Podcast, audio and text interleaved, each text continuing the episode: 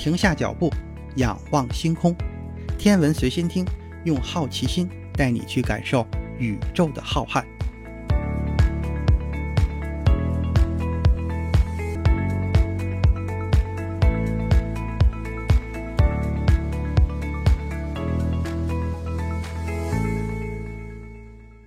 心如宇宙大，世界全装下。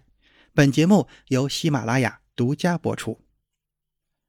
各位听友，大家好。今天这一期节目，我是在新冠肺炎集中隔离点来给大家录制的。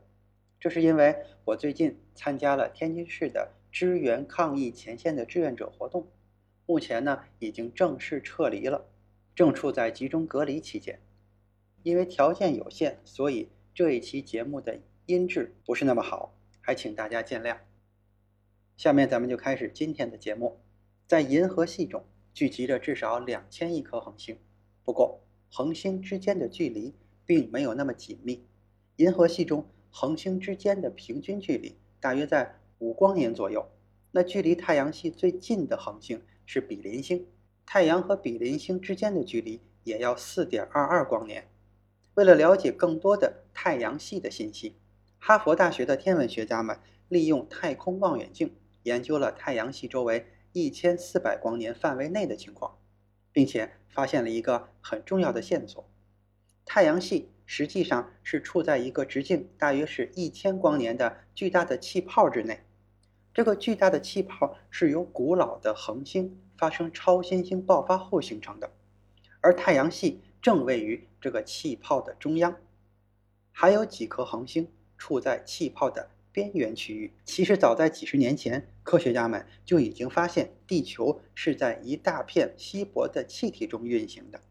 根据计算，大约在一千四百万年之前，大约有十五颗恒星发生了超新星爆发，并且制造了这一片气体的区域。而且直到现在，这个形状奇怪的气泡依然在缓慢地向外扩散，扩散的速度大约是每秒钟四英里。范围已经大到覆盖了太阳旁边的几颗恒星，在这个巨大的气泡的边缘，还有许多新生的恒星正在形成。不过，让科学家感到困惑的是，太阳为什么会处在这个气泡的正中央？这么看来，超新星爆发应该是从太阳的这个位置开始的。更让人感到意外的是，观测的团队还发现了在太阳系气泡周围还有许多的气泡。几乎所有的气泡的中心区域都是一颗恒星，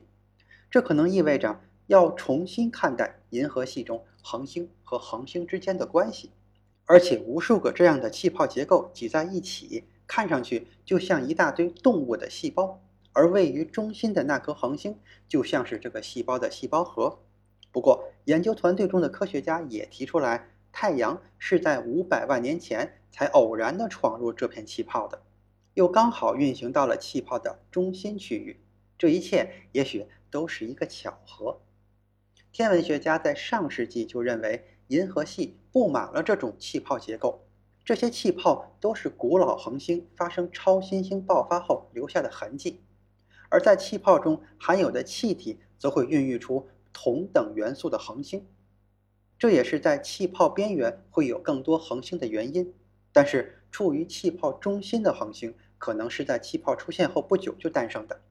这种恒星的内部都含有其他恒星所没有的重元素，而太阳在这片气泡中受到什么影响还不确定。不过，太阳确实是整个气泡中最明亮也是最古老的恒星。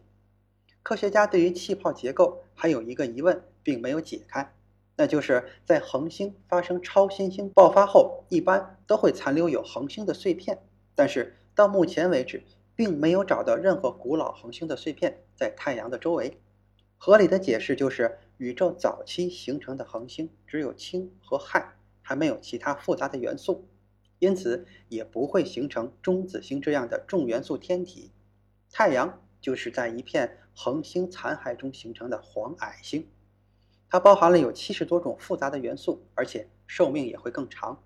当太阳衰老后虽然不会出现超新星爆发的情况但是或许也会产生一片类似的气泡结构同时也会孕育有更多的天体。目前科学家想要观测其他的气泡中的恒星情况以及弄清楚各个气泡之间是怎么互动的。这个新发现或许将改变恒星的演化机制